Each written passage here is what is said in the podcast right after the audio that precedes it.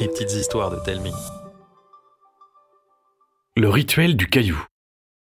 Matisse n'a pas de passion débordante, ni pour le foot, ni pour les jeux vidéo, encore moins pour les Lego. Il aime un peu tout. Mais il y a une chose qu'il déteste, être remarqué.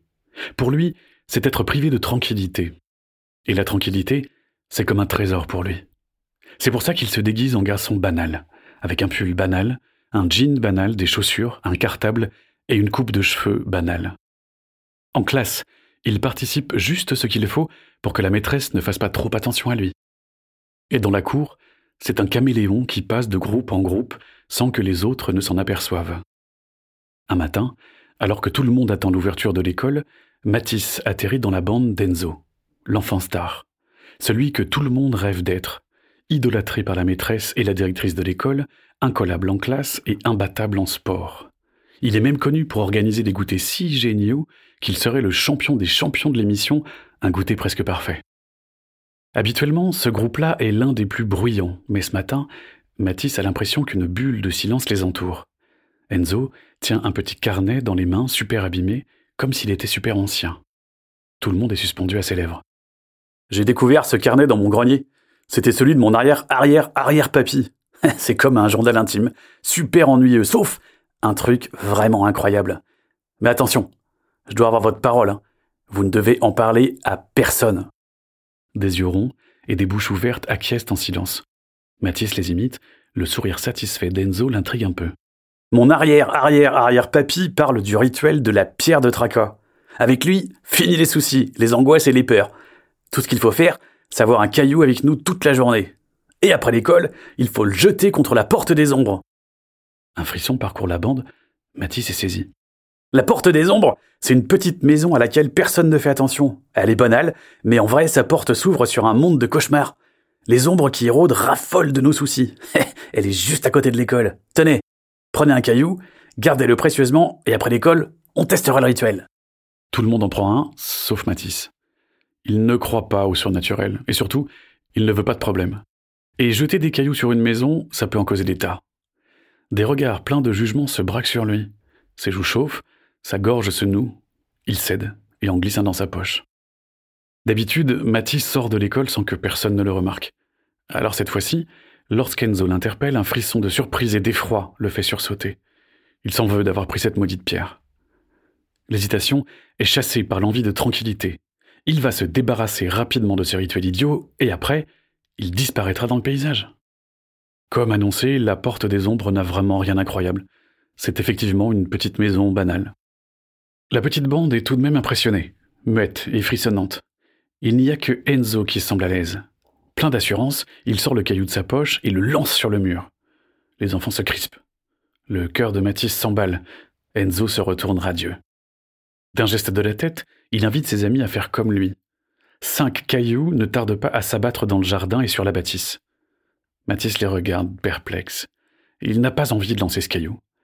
Mais il a suffi qu'Enzo plante un regard insistant sur lui pour le faire craquer.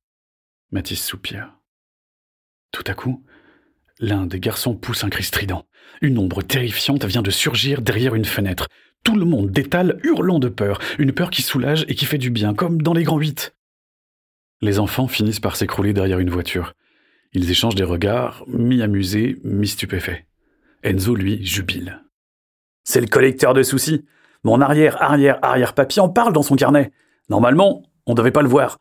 C'est pour ça que j'en ai pas parlé. Il ne sort que la nuit pour ramasser les pierres. Les autres sont bouche bée. Mathis se retient de lever un sourcil. Les ombres ont besoin de quelqu'un pour ramasser leurs friandises Elles ne peuvent pas servir elles-mêmes. Le lendemain, Mathis fait tout pour éviter la bande d'Enzo. Mais à la sortie, les lanceurs de cailloux l'attendent alors il les suit pour ne pas avoir d'ennui. En s'approchant de la maison, chacun est sur ses gardes. Personne n'a envie d'être surpris par le collecteur de soucis. Il se poste, accroupi, derrière la clôture. À côté d'eux, une poubelle remue. Les cœurs s'arrêtent.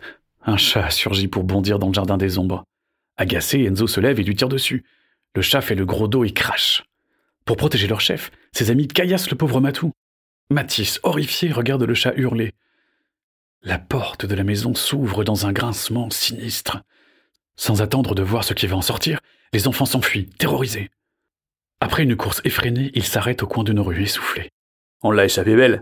Ce pauvre chat n'avait rien fait. Ah ouais, c'est un chat démon. Quand il a hurlé, la porte s'est ouverte. C'est peut-être son maître qui allait sortir.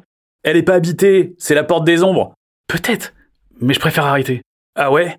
Tu vas nous lâcher alors qu'on est au début d'une grande aventure On n'aime pas les traites, tu sais. je suis sympa, mais je peux aussi te faire vivre un enfer. Pas vrai les gars? Si sourire mauvais se dessine, Mathis en a la chair de poule. Impuissant, il doit les suivre, juste encore un peu, le temps qu'il se lasse. Les jours qui suivent, les cailloux pleuvent sur le toit, les fenêtres, les murs, l'arrosoir, la porte. À chaque fois, une ombre surgit derrière la fenêtre et à chaque fois, la troupe d'Enzo s'enfuit juste avant que la porte ne s'ouvre et que des hurlements effrayants ne s'échappent. Le rituel est devenu un jeu qui rend chaque participant léger et joyeux, sauf Matisse. Il est écœuré et ne veut plus jouer. Il a même du mal à se concentrer en cours. Mais à chaque fois, le regard d'Enzo et des autres suffit à le faire plier. La seule chose qu'il peut faire, c'est de prier très fort pour que ça s'arrête. Et puis un après-midi, à un mètre à peine de la maison des ombres, un géant, barbu, surgit. Dans un grognement glaçant, il essaye d'attraper les enfants et finit par saisir la poignée du cartable d'Enzo, qui est obligé de l'abandonner. Les enfants se retrouvent face à un colosse fulminant. Arrêtez de nous caillasser, sale morveux Si vous habitez la porte des ombres, c'est que vous êtes un démon Ça suffit, des âneries C'est vous, ça suffit Rendez-moi mon cartable, sinon j'irai à la police. Vas-y et je leur expliquerai pourquoi j'ai gardé ton cartable. Et avec quelle preuve? Les épaules massives du titan s'affaissent. Dégoûté, il lâche le cartable et rentre chez lui. Lorsque la porte se referme, les enfants s'empressent de jeter leurs cailloux. Un carreau se brise, libérant un hurlement de colère. Les enfants déguerpissent, laissant Matisse planté devant la maison, l'air triste. Au moment de partir, il aperçoit le carnet d'Enzo sur le trottoir. Curieux, il le feuillette et ne trouve que des pages vierges. Une vague de joie mêlée de colère déferle en lui. Tant pis s'il n'est plus tranquille après ça, il doit agir. Prenant son courage à deux mains, Matisse sonne à la porte des ombres. Personne ne répond. Il perçoit comme des pleurs étouffés de bébé. Matisse insiste une fois, puis deux. Il entend quelqu'un s'approcher, mais rien ne se passe. Je voulais vous dire que je, je suis pas d'accord avec ce jeu nul. J'ai été lâche. Je n'aurais jamais dû les suivre. Je vais aller voir la directrice pour que tout ça s'arrête. Un peu comme s'il venait de prononcer une formule magique, la porte s'ouvre. Avec ses yeux rouges de tristesse et sa barbe pleine de larmes, Mathis découvre que le géant n'est en fait juste qu'un très grand monsieur, se prénommant Artus. Il s'asseye sur les marches du perron et parle longuement du rituel, du mensonge d'Enzo, des menaces, du stress permanent qui plane chez Artus. Et lorsque le gentil géant lui déconseille de parler à sa directrice, de peur qu'Enzo se venge, Matisse sent la révolte monter en lui comme la lave d'un volcan. Personne ne mérite d'être caillassé. Je vais trouver quelque chose. Ça n'effacera pas le mal qu'on vous a fait, mais j'espère que tout s'arrêtera. Le jour d'après, à la récré du matin, pour la première fois, Matisse ne se fait pas discret. Il va voir Enzo et demande à lui parler seul. Intrigué, il le suit dans un coin de la cour, loin des oreilles et des regards. Le rituel s'arrête aujourd'hui. Qu'est-ce que t'as pas compris la dernière fois? Ça pourrait mal finir. Il pourrait aller voir la directrice, pire, la police. Je me suis renseigné, et on pourrait finir en centre d'éducation fermé. Tu n'es qu'un lâche. Et toi, un menteur. Le carnet de ton papy n'a jamais existé. Tu n'as aucune preuve, nulos. Tu as fait tomber ton carnet hier. Je l'ai ramassé. Pense à ce qui va t'arriver si jamais je vais voir la directrice avec. T'auras autant de problèmes que moi, espèce d'idiot. Peut-être. Mais toi, tu tomberas de haut. Tu ne seras plus le champion de l'école, même si j'ai pas envie que tu me fasses vivre un enfer. Alors voilà ce qu'on va faire. Après l'école, on va aller tous s'excuser. Je garde ton carnet, mais je promets de jamais rien dire. Tu es libre d'inventer l'histoire que tu veux pour t'en sortir avec tes copains. Et toi, tu gagnes quoi? Ma tranquillité. Tu m'oublies. Après l'école, la bande d'Enzo se présente devant la maison d'Artus, la mine basse. Les enfants s'excusent chacun leur tour et promettent de ne plus jamais recommencer. Artus les regarde sévèrement, sans piper mot. Puis tout le monde repart, chacun de son côté. Matisse, lui, peut enfin retrouver sa tranquillité bien-aimée.